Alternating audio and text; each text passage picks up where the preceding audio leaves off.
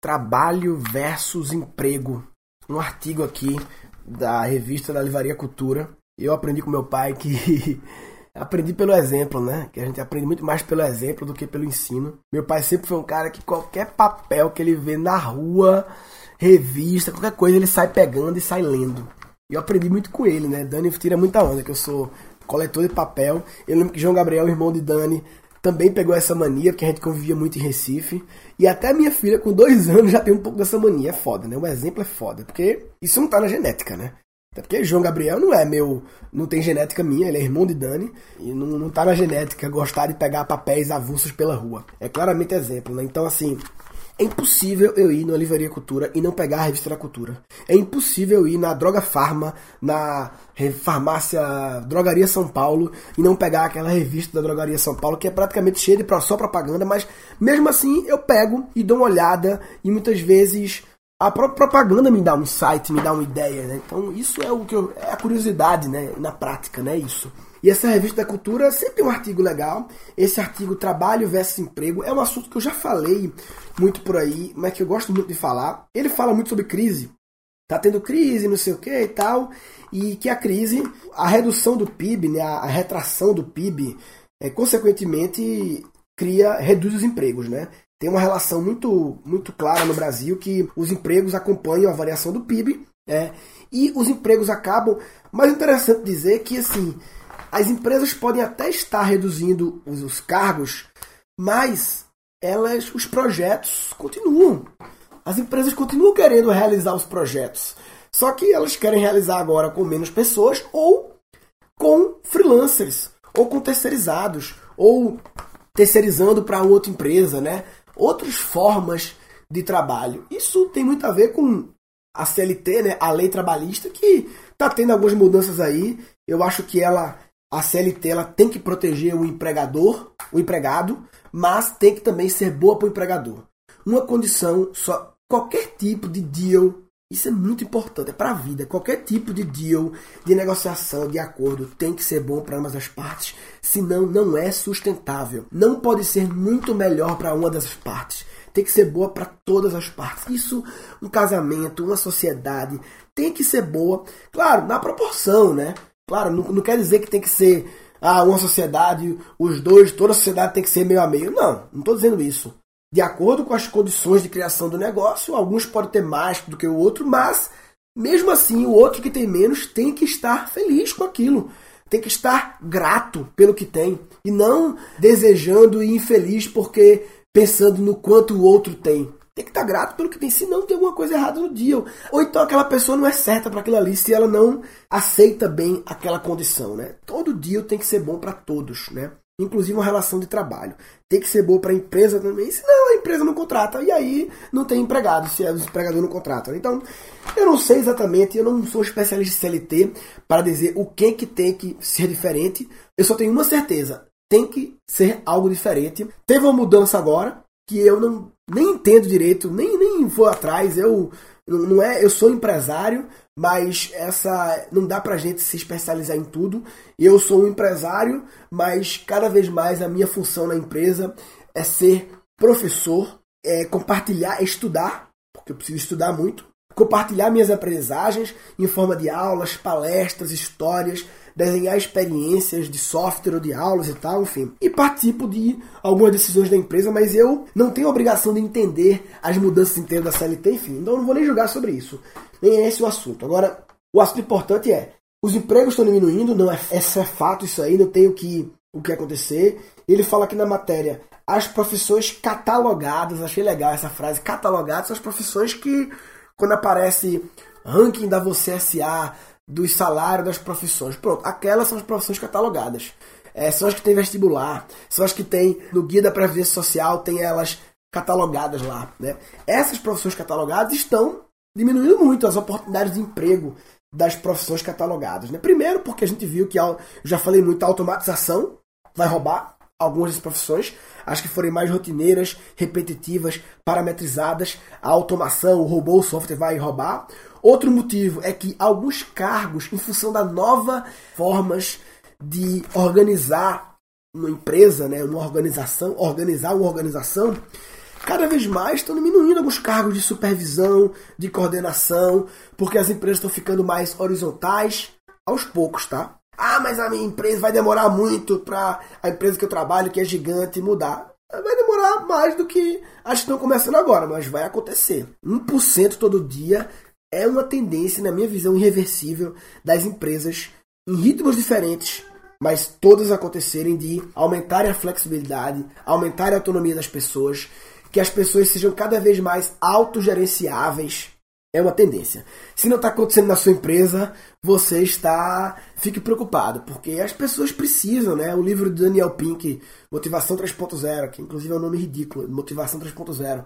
Acho feio demais, mas enfim. Em inglês é Drive. Fala, né? Que são os três pilares: autonomia, propósito e, e excelência, né? Masterização. Mas eu posso falar sobre esse livro depois. De repente faço até um revoal, ou, ou só comento mesmo. E aí, ó. O que fala no artigo aqui, que eu concordo, é que a profissão no futuro é freelancer. A profissão no futuro é freelancer. Poderia ser inclusive o nome desse episódio. A profissão no futuro é freelancer. Acredito muito nisso. Não quer dizer que só vai ter essa profissão. A profissão no futuro significa que é a profissão que vai ter o gráfico mais ascendente, que vai crescer mais a nível de demanda, de oportunidade. Na verdade, freelancer não é uma profissão. Freelancer é um tipo de organização laboral, é um tipo de é um tipo de trabalho. Que a profissão é quando você é designer de imóveis do tipo freelancer. Você pode ser designer de imóveis do tipo funcionário, empregado, do tipo empregador, você tem uma empresa, uma equipe, ou do tipo profissional liberal, freelancer. Ou seja, você é um profissional que tem qualificações, certificações, habilidades, competências. Essas qualificações, certificações, habilidades, competências você foi desenvolvendo ao longo da vida por interesse pessoal. Putz, eu quero ser melhor nisso, eu quero ser isso. Muito conectado com a sua essência, com que você, com suas motivações intrínsecas. E isso faz com que você vire uma pessoa diferenciada, porque quando você conecta a sua essência, o que você é foda e desenvolve isso, você se diferencia. E aí você trabalha onde tem demanda para esse tipo de habilidade, competência, qualificação e certificação que você desenvolveu. Ou seja, a relação das pessoas com o trabalho no futuro muito mais focada em projetos do que em empresas. Ou seja, nós nos organizamos em torno de projetos que podem ter começo, meio e fim, seja um mês, seja três anos o projeto, e que demandam a minha habilidade, as minhas horas, né? Então não vai ser só assim o mundo, claro, não é utopia, mas isso vai crescer cada vez mais. E as, os empregos clássicos vão reduzir cada vez menos. Talvez ainda tenha mais empregos do que freelancers, mas é, não é uma questão de só vai ter uma coisa, é uma questão de vai ter mais dessa coisa, né? E aí, trabalhadores independentes que atuam em projetos simples e completos.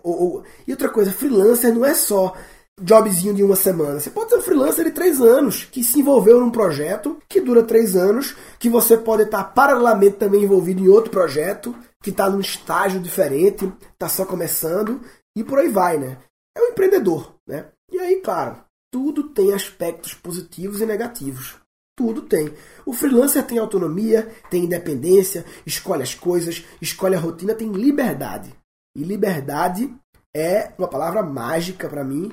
E liberdade tem seu preço. A liberdade tem seu preço. A questão é se você quer pagar o preço de poder empreender as suas vontades, seus interesses, né? É, você, como freelancer, o, o lado negativo, você vai ter sempre algum tipo de incerteza.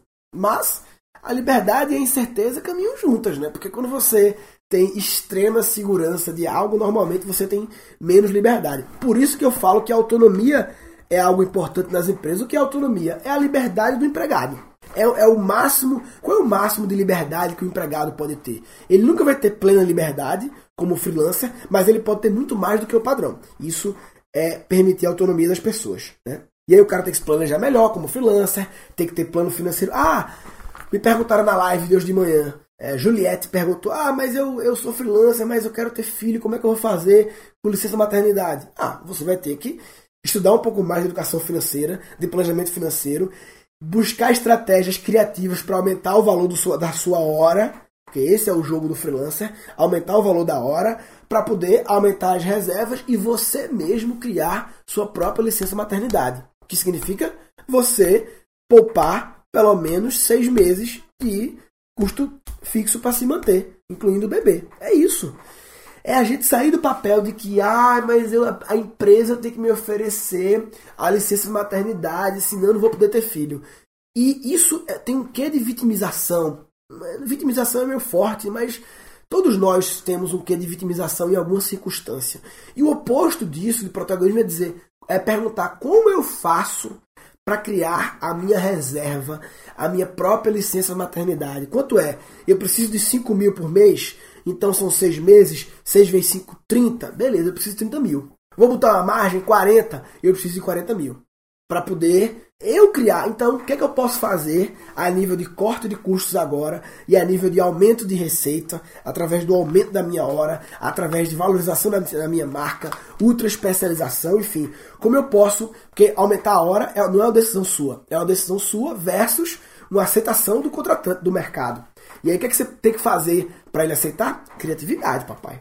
Tudo tem os prós e contras, né? Uma coisa que acontece muito, a nossa cultura protege muito o empregado. Aí vê que tipo de pensamento acaba ocorrendo. Pensamento muito perigoso. Pensamento de eu trabalho numa empresa, portanto estou garantido por um contrato de trabalho que me protege e, portanto, se a empresa me mandar embora, essa empresa vai pagar uma multa por ter feito isso. Então eu, eu vou ter um seguro-desemprego, ou seja, eu estou protegido. Isso é ruim para todo mundo, inclusive para o empregado que passa uma falsa ideia de segurança que não existe e acaba transformando o empregado numa espécie de refém e dependente do contrato, né? Aí o que acontece? Muitas vezes vai trabalhar infeliz, com medo, porque precisa do emprego, e aí enquanto que o freelancer não, muitas vezes por saber o freelancer que aquele job vai acabar, aquele contrato, ele faz tudo para entregar é, o contrato com a maior excelência possível para ser recontratado no final, se mantém no estado de alerta de oportunidades, porque a única segurança é a sua competência. E vê, estou generalizando. Claro que tem pessoas nas empresas que também querem fazer com excelência e tal, mas é, não é a maioria. Tá uma voz aqui no fundo, né? Da Eli, que eu, eu trouxe um, um homem aqui para me ajudar. De vez em quando eu preciso fazer umas coisas na casa que eu não sei fazer, eu a Dani fala pra mim, amor, precisamos de um homem. A gente chama Georgio, que é o homem da casa. que é, eu sou incapaz de fazer algumas coisas. Ele tá chegando aí para fazer umas coisas aqui. E aí, claro, a pergunta é, beleza, mas não vai ter um mundo de freelancer. O mundo de freelancer talvez seja utópico. A gente vai precisar de empregados também. A pergunta é como o empregado pode ter a mentalidade de freelancer? A mentalidade de e um pouco das condições, ou seja, autonomia, meritocracia porque viver de freelancer não existe maior meritocracia do que freelancer. Os freelancers bons, que entregam resultado, eles crescem. Os que não entregam, não crescem. Freelancer é pura meritocracia. Como é que faz para sua hora ficar mais cara? Meritocracia. Então, como ter essa mentalidade dentro de empresa de que, putz, quanto eu faço melhor esse trabalho, vai me dar mais oportunidades de crescimento e, e por aí vai, né? Então, eu acho que o pessoal chama de gig economy, economia dos gigs, né? Que está crescendo cada vez mais, a economia dos pequenos jobs. Então, eu acho importante, na visão do empregador, de ter a equipe funcionando com a mentalidade freelancer, e na visão de quem é empregado, e a valorização de quem é freelancer. Né? É, como freelancer, você não precisa. Ai, freelancer não, pode, não é necessariamente, muita gente vê como um, um passo para depois obter o grande sonho que é conseguir um emprego. Não, freelancer não é um passo antes do emprego. Freelancer pode ser o um emprego, né? desde que você conheça bem as vantagens e desvantagens e mitigue os riscos envolvidos nisso aí. Né? Bem, quem quiser comentar esse episódio, é, busca aí gancast.com.br barra freelancer, ER no final, gancast.com.br barra freelancer. Tem muita gente, muitos youtubers e portais de conteúdo, vida de freelancer, sei lá, que mostram como você pode aprender a ter esse lifestyle, que as vantagens e desvantagens e como você potencializar as vantagens e minimizar as desvantagens. Tem gente que vê a desvantagem e faz: "Ah, não, tem desvantagem, não vou fazer. Tem um empecilho". Não. Se tem um empecilho, você em vez de dizer: "Ah, vou recuar", você faz a pergunta: "Como eu posso mitigar esse empecilho, administrar esse empecilho? Essa é a pergunta que você faz. E para as coisas boas, você valoriza as coisas boas em vez de só olhar os empecilhos e desistir, você cria um plano de mitigação dos empecilhos e riscos e um plano de valorização e potencialização das coisas boas.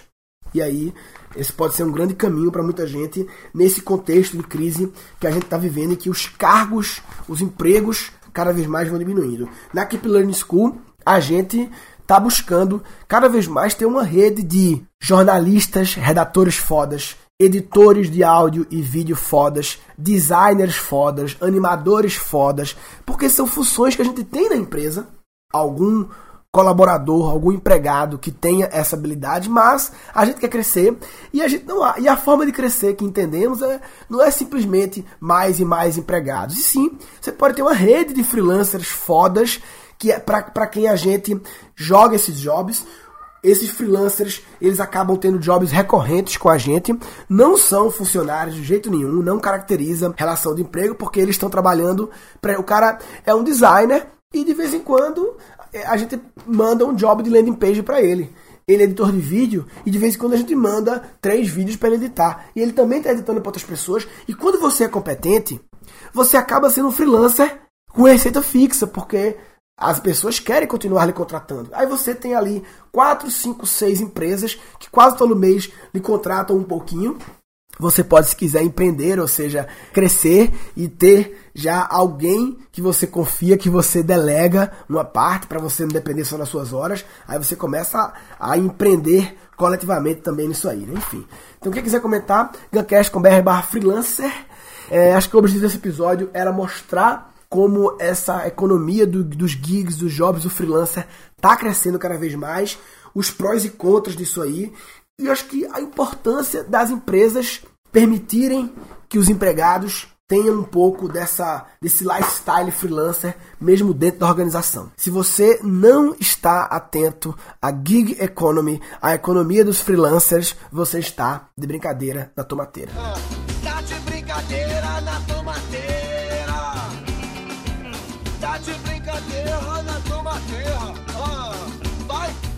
Nesse episódio foram capturados seis insights. E a gente aprende muito mais pelo exemplo do que pelo ensino. Qualquer tipo de deal, de negociação, de acordo tem que ser bom para ambas as partes, senão não é sustentável. Isso faz com que você vire uma pessoa diferenciada, porque quando você conecta a sua essência, o que você é foda e desenvolve isso, você se diferencia a relação das pessoas com o trabalho no futuro muito mais focada em projetos do que em empresas. Mas a liberdade e a incerteza caminham juntas, né? Porque a única segurança é a sua competência. Falou, papai.